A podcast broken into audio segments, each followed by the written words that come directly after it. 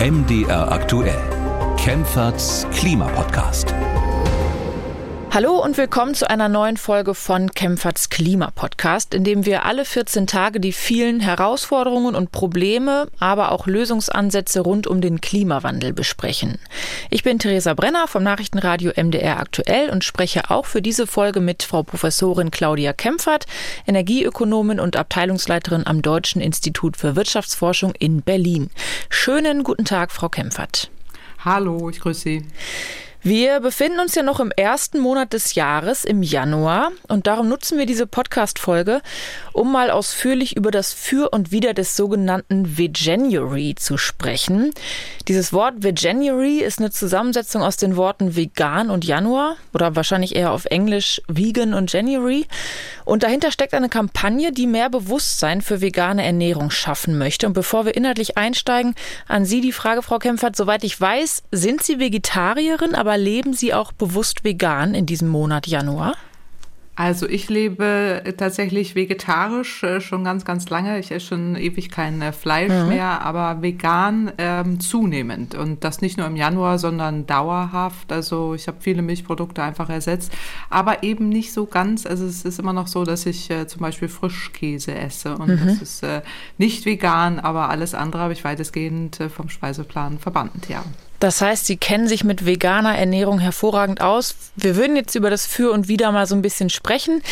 Und dafür müssen wir genau auf diese Kampagne schauen. Und da klingt die Idee eigentlich nicht schlecht. Da gibt es also, das ist eine gemeinnützige Organisation, Veganuary nennt die sich auch. Und die wollen, so steht es auf der Homepage, weltweit Menschen ermutigen, vegane Ernährung auszuprobieren. Und zwar, weil, auch das steht auf deren Website, vegane Ernährung eine der effektivsten Maßnahmen ist, um unter anderem die Umwelt zu schützen und den Klimawandel aufzuhalten.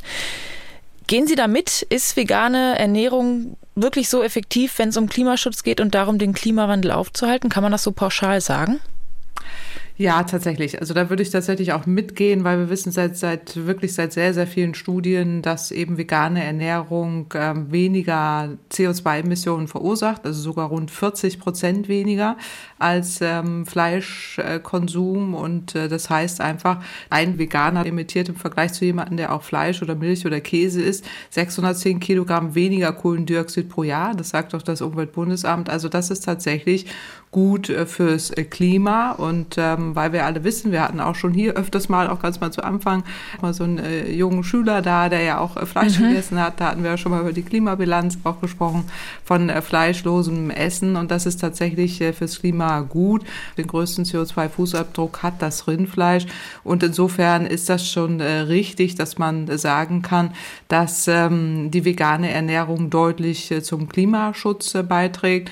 Also da gibt es ja genügend Zahlen, auch wenn man jetzt äh, Gemüse herstellt oder anbaut, ist das eben so beispielsweise bei Linsen, was ja auch eine wichtige pflanzliche Proteinquelle ist, verursacht man äh, pro äh, Kilogramm etwa 1,5 CO2. Beim Kilo Karotten sind es nur 0,1 Kilo äh, des mhm. äh, eben klimaschädlichen Klimagases. Also es ist tatsächlich so, vegan ist klimafreundlicher, ist sogar auch gesünder, da weniger Krankheiten, weniger Herz-Kreislauf-Erkrankheiten werden äh, und auch die Tiere werden eben geschont, äh, kann man ja sagen. Also nicht nur die, ähm, auch gerade die Massentierhaltung natürlich, die ja auch äh, schädliche Auswirkungen hat auf die Tiere bei dem sehr extensiven Eier- und Milchproduktionsbetrieb, aber eben auch die Tiere, die geschlachtet werden für diese immensen Mengen an Fleisch, die wir ja auch essen. Also insofern grundsätzlich klimafreundlicher. Umweltfreundlicher, mhm. da reden wir ja gleich noch drüber, ist es ja nicht so ohne weiteres. Genau, das fand ich nämlich auch interessant und ich hatte mich auch bei der Podcast-Vorbereitung an unsere Folgen erinnert. Es ging immer mal wieder um äh, Rindfleischproduktion und was das an CO2 mhm. emittiert und so weiter.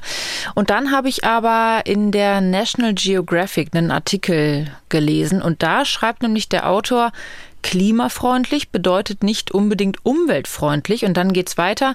Wer sich vegetarisch oder vegan ernährt, kann der Umwelt mehr schaden als Menschen, die Fleisch essen. Zu diesem Schluss kommt eine Studie des WWF. Die Studie besprechen wir jetzt gleich auch noch etwas ausführlicher, aber Kann man die Aussage auch so stehen lassen? Wer sich vegan ernährt, kann der Umwelt mehr schaden als Menschen, die Fleisch essen? Jetzt nur bezogen auf die Ernährung. Die können natürlich dafür fünfmal fliegen, dann ist es klar. Aber bezogen auf die Ernährung kommt mir das sehr kurz gegriffen vor, wenn Sie gerade sagen, vegan ist eigentlich immer besser. Ja, vor allen Dingen fürs Klima besser. Äh, hier ist eben mhm. die Umwelt insgesamt äh, gemeint. Und deswegen ist es ein bisschen missverständlich, finde ich auch, wenn man das so benennt, dass man sagt, der Umwelt insgesamt mehr Schaden als äh, Fleisch zu essen. Fleisch essen ist der Klimakiller Nummer, Nummer eins. Und das ist nun mal so. Jetzt ist ja dieser Autor auch dieses Artikels, bezieht sich da eben auf diese von Ihnen schon angesprochene WWF-Studie, die eben sich sehr genau Auswirkungen auf auf äh, Wasser anschaut und auf Wasserknappheit. Und mhm. äh, dieser Bezug, der hier gemacht wird, dass man sagt, man äh, schadet der Umwelt eben mehr, bezieht sich hier auf die Wasserknappheit oder auf die Auswirkungen eben auf äh, potenzielle Wasserknappheit. Und das Thema hatten wir auch schon des Öfteren, auch im Podcast, sogar letztes Mal mit Herrn Schödel. Da war nämlich eine Hörerfrage, die mit den fragte, Himbeeren. soll ich irgendwie, genau, soll ich diese mhm. Himbeeren da aus äh, Marokko kaufen? Die sehen so lecker aus. Kaufe ich sie oder kaufe ich sie nicht? Und da hatte ich ja auch schon drauf äh, Bezug genommen. Also erstmal die Klimawirkung, natürlich die negative Klimawirkung, äh, aber eben auch die Auswirkungen auf die Wasserknappheit vor Ort. Und das ist tatsächlich etwas, was wir nicht mit abbilden und da auch keinen Augenmerk drauf haben. Insofern finde ich es richtig, dass wir ja auch im Rahmen eben der Nachhaltigkeitsziele ja auch vorhaben, dass wir alle Nachhaltigkeitsziele mal berücksichtigen und dazu gehört eben auch die Umwelt, gehören Sozialstandards, aber auch Umweltstandards und zu diesen Umweltstandards gehört eben auch die Wasserversorgung mhm. und äh, das ist jetzt ein Thema, was äh, hier explizit aufgerufen wird und ich finde ich gut, dass man da auch mal einen Blick äh, drauf wirft, aber in der pauschalen Verurteilung, so wie es jetzt da genannt wurde, ist es, glaube ich, etwas missverständlich. Ja, die Studienautorinnen und Autoren sprechen da zum Beispiel Mandeln an. Ich pick jetzt nur mal ein Beispiel raus, weil ja. das so prägnant ist. Da wurden, hatte ich gelesen, im Jahr 2019 mehr als 100.000 Tonnen Mandeln nach Deutschland importiert. Das ist fast 40 Prozent mehr als noch vor zehn Jahren. Und die kommen fast immer aus Kalifornien und Spanien. Und das sind eben Regionen, die sehr von Wasserknappheit betroffen sind.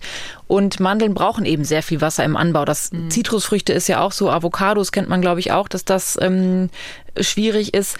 Und da hatte ich dann noch gelesen, dass es eben deswegen schwierig ist. Ich meine, Fleisch wenn das produziert wird, sozusagen das Rindfleisch, das hat eben diesen CO2-Ausstoß, aber die Nahrung zum Beispiel für die Tiere wird dann offenbar häufig in Regionen angebaut, die eben nicht so Wasserknappheit mhm. darunter so leidet. Und das ist irgendwie so ein bisschen das Problem. Und da habe ich mich dann gefragt, was ist denn dann die Schlussfolgerung daraus? Kann man so pauschal sagen, vegan ist besser? Sie haben es ja am Anfang schon beantwortet, aber ist diese Kampagne zielführend, dass dann möglichst viele Menschen weltweit vegan sich ernähren? Also grundsätzlich ist das schon zielführender, dass möglichst viele Menschen sich vegan ernähren beziehungsweise vegetarisch, dass sie wirklich auf Fleisch verzichten, weil es eben so viele eben schon aufgezählte negative Wirkungen hat. Und äh, hier aber ist ja noch mal ein Augenmerk, Sie haben es jetzt zu Recht ja angesprochen, ähm, dass wir eben das Obst oder Gemüse oder auch die Schalenfrüchte, die wir hier essen, häufig eben aus Anbaugebieten kommen, mhm. in denen das Wasser knapp ist. Das heißt, sie müssen ja häufig künstlich bewässert werden, was eben die Trockenheit in diesen Regionen noch zusätzlich äh, verschärft. Und die Viehwirtschaft äh, ist zwar grundsätzlich verbraucht auch äh, Wasser, mehr Wasser auch als Obst- und Gemüseanbau, aber wie Sie ja eben schon sagten, meist in Regionen, in denen eben genügend Niederschlag fällt. Und deswegen ist das der Augenmerk hier, dass man eben gucken muss, wo ist der Wasserverbrauch hoch. Aber das so gegeneinander abzuwägen, finde ich hier ein bisschen schwierig, dass man mhm. jetzt irgendwie die Veganer da so an den Pranger stellt, weil es ist ja eine andere Schlussfolgerung hier zu ziehen. Also wenn man sich das anguckt, auch äh, die Studie, ich habe sie auch äh, intensiv äh, gelesen, dann ist es eben so, dass äh, man darauf achten soll, wo kommt das Gemüse her. Also beispielsweise ist es eben so, in Deutschland werden eben nur 37 Prozent der hier, also was wir hier an Gemüse essen, in Deutschland wirklich angebaut. In, bei Tomaten sind es nur 4 Prozent, also Obst aus Deutschland äh, kommt äh, nur auf äh, 20 Prozent und heimische Nüsse finden sich so gut wie gar nicht in den Supermarktregalen. 98 Prozent der Haselnüsse stammen aus dem Ausland, meistens Türkei oder aus Italien. Also da habe ich ich auch nicht schlecht gestaunt. Ja. Das äh, wusste ich auch nicht, dass das so konzentriert ist. Und äh, dann eben, Sie haben schon angesprochen, diese Bewässerung auch der Zitrusfrüchte und eben diese Mandeln. Und da haben Sie schon gesagt, Kalifornien und Spanien und gerade die Mandel, wenn die da jetzt eben so beliebt ist, ne, also als Superfood, mhm. Mandelmilch äh, ist ja auch lecker, trinke ich auch gerne oder auch Kosmetik, ganz viel mit Mandelmilch. Ja. Äh, und dann ist es eben so, dass da unglaublich viele Mengen Wasser reingehen und dass dann alles auch noch importiert wird. Also insofern, äh, das ist, das ist hier das Hauptproblem, dass man eben drauf gucken muss, woher kommen diese Früchte oder woher kommt eben dieses Gemüse, ähm, aber bitte nicht dann aus Regionen, wo dann eben tiefe Brunnen gebohrt werden und Wasserknappheit im Land schon herrscht, äh, wie jetzt eben schon angesprochen bei Spanien oder Kalifornien ist das eben sehr deutlich, wo jetzt ohnehin schon Dürren da sind, gerade in Kalifornien und äh, wo dann äh, man da auch in Konkurrenz tritt eben zur Wasserversorgung der da vor Ort. Und das ist absolut richtig, dass jetzt auch da die Umweltverbände warnen oder der Weltwasserbericht. Und deswegen muss eben dieser Anteil der Nahrung, äh, die pflanzlich ist, äh, zwar deutlich steigen und auch äh, der, der Anteil von tierischen Produkten reduziert werden, aber man sollte es eben aus solchen Ländern beziehen, wo es wenig Umweltrisiken hm. gibt. Und das ist das, das ist das, was wir daraus lernen müssen, dass wir dann wirklich von dort nur importieren oder eben auch den Anteil von Nüssen auch hierzulande. Warum bauen wir die nicht wieder an? Gibt ja heimische Nüsse, mhm. dass da eben nicht nur diese Transportwege reduziert werden aus CO2-Sicht, sondern auch aus Wasserknappheitssicht. Ich glaube, das ist das äh, Wichtigste. Also dringend notwendig ist hier eine nationale Ernährungsstrategie, auch die eben innerhalb dieser planetaren Belastung Belastungsgrenzen ähm, auch das berücksichtigt, aber auch die Wasserrisiken berücksichtigt. Und äh, das, das ist, glaube ich, hier so ein Augenmerk, äh, der, der diese Studie oder dieser, diese, diese Studie eben auch sehr deutlich macht. Mhm. Und meinen Sie, dass das alles aber diese Kampagne wie January oder unabhängig davon, wie man das jetzt nennt, wenn man der Trend zum Veganismus ginge und Menschen sich dafür entscheiden, ich nehme jetzt im Januar an dieser Organisation teil, ich registriere mich da oder ich lebe trotzdem vegan, dann frage ich mich, ob es auch zum Problem werden kann, wenn nämlich zum Beispiel Supermärkte dann mit diesem Trend mitgehen und sehen, ach, dieses Veganuary, das boomt gerade so, wir bringen mal immer mehr vegane Lebensmittel auf den Markt, die aber eben möglicherweise nicht äh, darauf achten, wo kommen die Zutaten her und sind die Mandeln nun aus heimischem Anbau oder nicht. Kann es dann auch, wenn man das so aus wie soll ich sagen, Lifestyle-Gründen macht und sich eben nicht so richtig damit beschäftigt, auch kontraproduktiv sein, wenn man das so mit dieser Organisation verbindet zum Beispiel? Also grundsätzlich halte ich es nicht für kontraproduktiv, wenn man vegan wird und auch wenn auch Supermärkte da mitmachen. Aber das ist ja das leidige Thema, was wir auch beim Klimaschutz haben, dass äh, eben immer diese Transparenz fehlt und auch gar nicht abgeprüft wird oder irgendwelche Siegel da sind oder Zertifizierungen, die da ja dringend notwendig sind, die dem Verbraucher an die Hand geben. So, die Nuss, die du da jetzt gerade in, in der Hand hältst, da müsste dann so ein Wasserfußabdruck drauf. Der hat jetzt hier irgendwie so einen hm. roten Wasserfußabdruck äh, drauf. Also wieder dieses Ampelsystem, was wir kennen oder schon einfordern fordern, eben auch bei CO2 müsste es bei Wasser auch geben und eben auch wieder mal, genau wie wir es jetzt beim Klimaschutz schon ewig diskutieren, dass die Politik hier in der Verantwortung ist, eben diese Zertifizierung auch weltweit äh, zu regeln, dass eben das gar nicht möglich ist, dass man eben so viele Nüsse aus der Region bezieht, äh, wo Wasserknappheit herrscht. Also das ist so das Wichtigste, was ich, äh, was ich hier finde, dass, dass es wieder um die Rahmenbedingungen geht und die Möglichkeit, dass wir eben Gemüse und auch Nüsse und all das oder Linsen auch vor Ort oder zumindest in Ländern produzieren, die diese Wasserknappheitsprobleme so nicht haben. Das ist ja die, die, die Schlussfolgerung, die wir daraus ziehen müssen, dass wir eben darauf stärker achten, das auch stärker in den Vordergrund nehmen und dann am Ende der Kette dann irgendwie nicht immer nur den Konsum, äh, Konsumenten haben, der da irgendwie komplizierte Prozesse da äh, besteuer, beisteuern muss und den man da entscheiden muss mit seinen ganzen Ampeln, die er dann da am Ende auf seinem Produkt hat, sondern auch schon vorher äh, entschieden wird. Also das sind jetzt mal aus Umwelt- und Wasserknappheitssicht ähm, eben nicht Produkte, die wir importieren oder wo wir entsprechende Preise dann wieder auch einpreisen müssen, ähm, damit man hier diese Fehlentwicklung nicht hat. Also das würde ich eher als Schlussfolgerung ziehen. Nicht die Kampagne an sich, die sollte das, denke ich, auch mit berücksichtigen oder wird sie vielleicht auch mehr, wenn das bekannter wird und auch man da eine Bewusstbarmachung schafft, eben auch durch solche Studien mhm. oder eine stärkere öffentliche, öffentliche Sichtbarmachung auch des Themas, dann äh, kann eben eine solche Kampagne schon gut funktionieren, wenn sie dann zusätzlich auch darauf achtet, dass eben diese Schiefentwicklung nicht entsteht. Also vegane Ernährung grundsätzlich umweltfreundlich, aber man muss trotzdem noch genau hingucken im allerbesten Fall und regional genau. einfach so gut es geht konsumieren und saisonal so wahrscheinlich. So, so genau wie immer eigentlich. Ja, Essen ja. Sie eigentlich vegan? Vegan nicht. Ich bin ja nicht mal vegetarisch. Okay.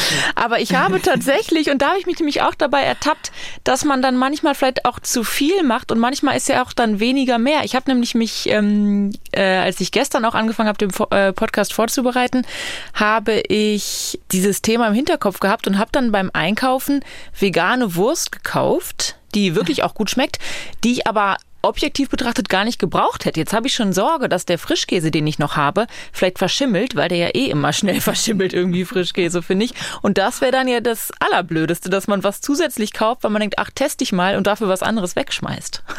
Ja, gut, aber genau. also da, das ja, muss ich so, auch nicht aber, einbürgern. Aber das also. ist doch schon mal ein vorsichtiger Schritt in die richtige Richtung, würde ich sagen, Richtung Planetary Health Diet, wie wir sie ja auch laut der Welternährungskommission alle machen sollen. Äh, also wenn man das schon schafft, irgendwie dann auch mal das Fleisch wegzulassen lassen äh, und da auf äh, was Vegetarisches oder Veganes sogar umsteigt, ist, ist das immer der richtige Schritt in die ja, richtige Richtung. Aber mein Mann ist Thüringer, insofern, wenn ich da komplett vegan lebe, dann werde ich, lassen wir uns bestimmt scheiden.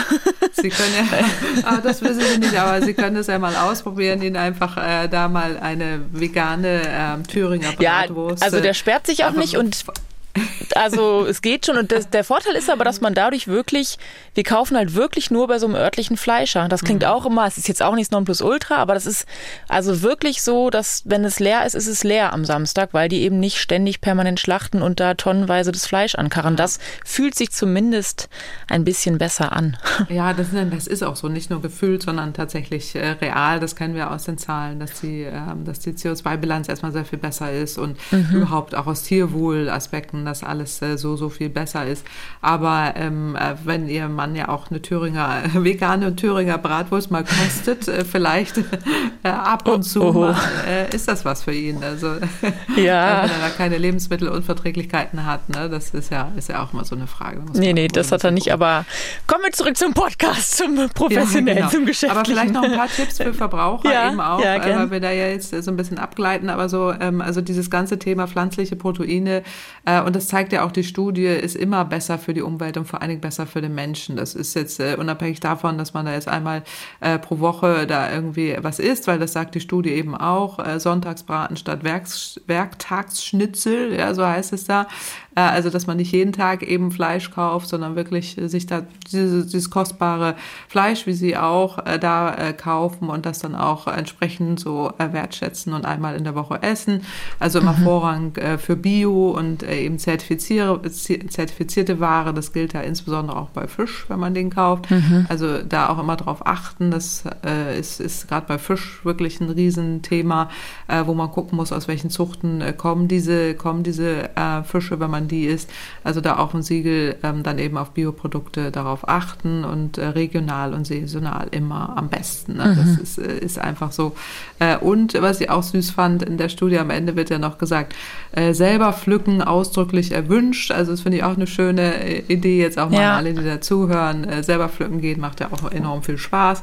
Und äh, man ähm, gut in, äh, tut einfach dann in allerlei Hinsicht äh, was Gutes, wenn man einfach dann auch vor Ort ähm, die Früchte und das, was man da ähm, vorfindet, ja. pflückt. Es gibt ja auch wirklich viel. Gerade bei den Tomaten zum Beispiel hatten wir auch gerade drüber gesprochen. Mhm. Vier mhm. Prozent waren das der Tomaten kommen, kommen aus heimischem Anbau, glaube ich. Ja. Das hat mich echt überrascht, weil ich finde, Tomaten im Sommer schmecken ja so viel besser, wenn die irgendwie von hier kommen, als wenn man die halb unreif noch pflückt in sonst wo und dann, ja. Naja, wie es dann eben bequemer ist. Wenn man im Supermarkt im Februar die Tomaten will, dann kauft man die eben ja. von, ja, von genau, woanders. Und so ist es dann, ja. Genau. Ja, ja, aber es, Sie haben völlig recht. Also man merkt es auch an dem Geschmack und deswegen sind da eben auch äh, viele Bio-Anbieter, ähm, gerade was, was eben auch so Obst und Gemüse angeht, auch wirklich im Vorteil, weil es auch wirklich besser schmeckt, ja. ja. Also, vegan ja, aber auch regional und saisonal muss beachtet werden, sonst ist es nur halb so gut. Mhm. Dann kommen wir jetzt zum Abschluss. Von dieser Podcast-Folge zur Frage einer Hörerin. Und zwar hat uns da Hiltrud Greiner aus Konstanz geschrieben. Und sie schreibt per E-Mail, Guten Tag, Frau Kempfert. Gibt es neue Forschungsergebnisse für saisonale Speichermöglichkeiten der erneuerbaren Energien? Meine Photovoltaikanlage würde ausreichend Strom für das ganze Jahr produzieren, wenn ich den Überschuss im Sommer für den Winter speichern könnte. Ich denke, eine saisonale Speicherlösung würde viel dazu beitragen, ausreichend Strom zu haben haben. Leider hört man von der Politik auch in dieser Hinsicht gar nichts. Vielen Dank und mit freundlichen Grüßen Hiltrud Kreiner aus Konstanz. Mhm. Also vielen Dank für die Frage. Und genau.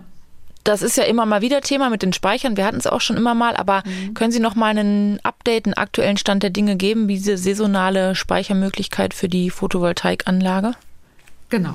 Also erstmal auch herzlichen Dank äh, an Frau Hiltrud Kreiner aus Konstanz äh, für die super Frage. Also hier geht es um sogenannte Langzeitspeicher, also eben saisonale Speicher genannt. Äh, das ist eben so, dass da die Sonnenwärme nicht nur tageweise eben an Sonnentagen nutzbar gemacht wird, sondern über mehrere Monate hinweg eben bis zum Winter. Und da sind ähm, tatsächlich je nach Einzelfall auch vom Einfamilienhaus bis zum Nahwärmenetz äh, Möglichkeiten da. In erster Linie geht man da auf Wasserspeicher äh, hinaus oder dann braucht man eben größere Wasserspeichenvolumen, äh, die da notwendig sind und äh, diese saisonalen Speicher werden dann eben aus Stahl oder Kunststoff oder auch äh, Beton gefertigt aber äh, ihr Einbau erfolgt eben aus Platzgründen häufig unterirdisch. Das heißt also, wenn man da in einem äh, Haus wohnt, ist das äh, eher problematisch, aber diese gibt es. Also mhm. ähm, gerade so ein Einsatzgebiet für Langzeitspeicher sind sogenannte Sonnenhäuser und das sind eben dann tatsächlich auch Ein- und Mehrfamilienhäuser äh, mit äh, solaren ähm, Deckungsgraden von 50 bis 80 Prozent, wo dann eben so ein großer Speicher auch die Heizung ganzjährig eben auch mit Sonnenwärme versorgt versorgt. Und das ist tatsächlich dann eben diese Möglichkeit, dass man das auch vom Sommer in den Winter rettet. Aber wichtig ist da eben, dass man da auch eine sehr, sehr gute Wärmedämmung hat. Das ist immer wieder das Thema, was dann auch entsprechend äh, Wärmedämmung angeht von den Wänden oder auch von dem Dach und äh, der Kellerdecke und so weiter. Äh, und dann kann man eben bestimmte Speicher da installieren, also je nachdem, wie groß die Kollektorfläche ist. Und dann äh, gibt es häufig eben so Nachheizen, was über so einen, so einen wassergefüllten Kaminofen oder auch für eine, über einen Biomasseheizkessel erfolgt. Und ähm, das ist dann, dann so, dass, dass man da bestimmte Wasserspeicher tatsächlich nutzt. Aber ähm, das sind meist so echt turmartige Großspeicher. Mhm. Ja, die werden häufig in der Bauphase schon mit eingebracht, da sie meistens über mehrere Stockwerke dann auch reichen Ui. müssen. Also das ist jetzt für, für ein existierenden, existierenden Haus, wo man drin wohnt, äh, so dann nicht mehr geeignet. Aber mhm. diese Speicher gibt es auch und sie werden auch äh, verbaut. Also wenn man jetzt nochmal generell so ein bisschen Langzeitspeicher auch für ähm, solarunterstützte Nahwärmeversorgung sich anguckt, da gibt es eben noch nicht so, so viel. Da wird aber auch noch sehr viel aktuell auch äh, geforscht. Also diese gedämmten Wärmespeicher sind meistens eben sehr groß, wie eben schon angesprochen, oder versorgen dann auch echt größere Siedlungen äh, und nicht nur ein Haus. Die werden dann meistens so ein Erdreich eingebaut und sind dann auch noch wärmegedämmt. Und ähm, die sind häufig an so einem ganzen Wohngebiet integriert. Auch das äh, gibt es mhm. eben schon äh, und wird auch äh, genutzt. Also man unterscheidet da erstmal so Heißwasserwärmespeicher, das heißt diese gedämmten Behälter mit Wasser oder eben auch Kies, ähm, Kiesspeicher oder Kieswasserwärmespeicher. Das sind eben so gedämmte Behälter auch mit Kies- und Wassergemisch. Dann haben wir diese Erdsondenwärmespeicher. Das sind häufig, äh, die gehen in den Boden, auch bis zu 100 Meter Tiefe und werden da erwärmt. Auch das wird häufig häufig genutzt äh, oder eben aquifere Wärmespeicher. Das heißt, das Grundwasser wird hier erwärmt und ähm, das funktioniert aber nur mit, mit stehendem äh, Grundwasser. Also das sind so die, die vier Optionen, die da häufig äh, dann im Einsatz äh, sind. Also diese, diese gut gedämmten Wasserspeicher, die können eben dann aber nur die Sonnenwärme so ein bis zwei Tage mhm, speichern mhm, okay. und eben nicht über diesen, diesen langen Zeitraum, über mehrere Monate dann bis zum, bis zum Winter hin. Das nennt sich dann sogenannte latente Wärmespeicher und an denen wird auch nochmal weiter geforscht und gearbeitet. Da gibt gibt es jetzt schon auch gute Materialien, also da gibt es so Phasenwechselmaterial, was da auch genutzt wird, ähm, dass man dann eben so Speichermedium hat, die dann auch fest und flüssig werden können und dann nimmt es dabei Wärme auf. Dann gibt es irgendwie so latente Wärme, die dann auch in diesem Phasenübergang genutzt werden kann. Auch das ist schon, schon im Einsatz.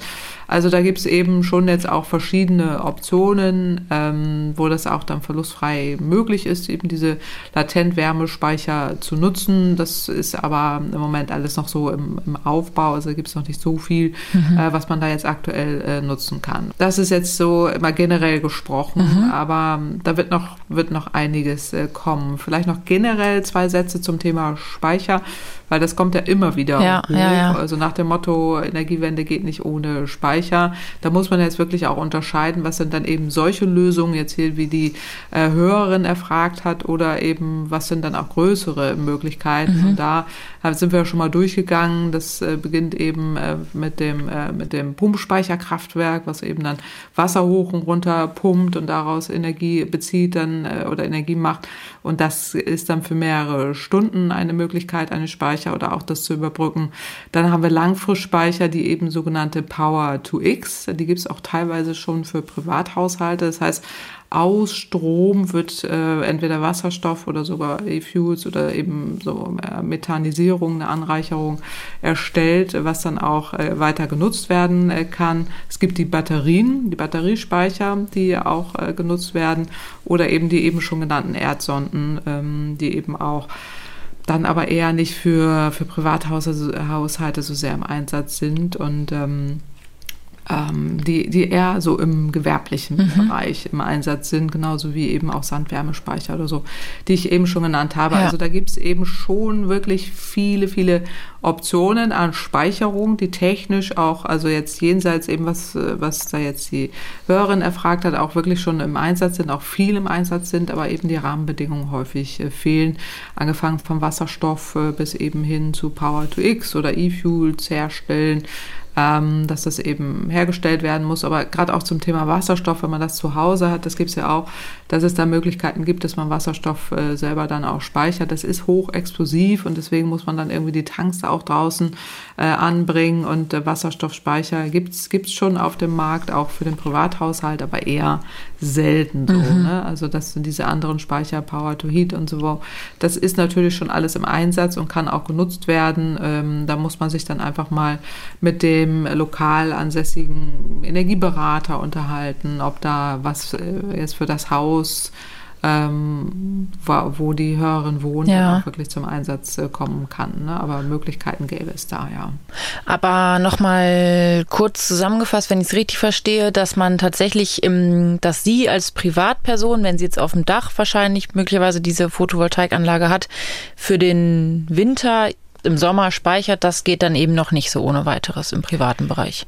Ja, es gäbe rein theoretisch Möglichkeiten, mhm. die ich da eben erläutert mhm, mhm, habe, so, die auch schon im Einsatz sind. Da muss man sich einfach mal erkundigen, ob das da in Frage käme, so, auch gerade was Erdsonden angeht oder ja. die Möglichkeit eben diese, diese größeren Wärmespeicher da zu installieren, aber oder diese wassergeführten Kaminöfen oder auch Biomasse, Heizgäste, das muss man sich einfach mal erläutern lassen, ob das jetzt für die baulichen Begebenheiten, wo man da ist, äh, tatsächlich möglich ist. Äh, rein theoretisch äh, geht es und ich wünschte auch, es würde mehr und mehr zum Einsatz kommen kommen, aber wir sind wie mit allem eben wahnsinnig spät dran. Ne? Die mhm. Technik ist da und äh, könnte auch im Einsatz sein, wenn wir da nicht so lange das alles irgendwie ausgebremst hätten ne? und dann wir auch mehr Möglichkeiten hätten, das heute schon im Einsatz zu haben. Also Frau Greiner hat hoffentlich die Antwort mitbekommen und kann sich äh, detailliert dann tatsächlich auch nochmal informieren. Aber das war doch eine sehr ausführliche Antwort. Damit sind wir am Ende dieser Ausgabe von Kempferts Klima Podcast und wie immer an Sie der Hinweis, wenn Sie auch eine Frage loswerden möchten, dann gerne eine E-Mail an klimapodcast.mdraktuell.de oder Sie können uns auch auf den Anrufbeantworter sprechen. Die Nummer dafür lautet 0800 40 40 008. Dankeschön an dieser Stelle fürs Zuhören und danke natürlich auch an Sie, Frau Kempfert, für Ihre Zeit und Ihre Ausführungen. In zwei Wochen gibt es dann die nächste Folge, dann wieder mit meinem Kollegen Markus Schödel. Bis dahin eine schöne Zeit. Tschüss. Vielen Dank und tschüss. MDR aktuell. Kempferts Klimapodcast.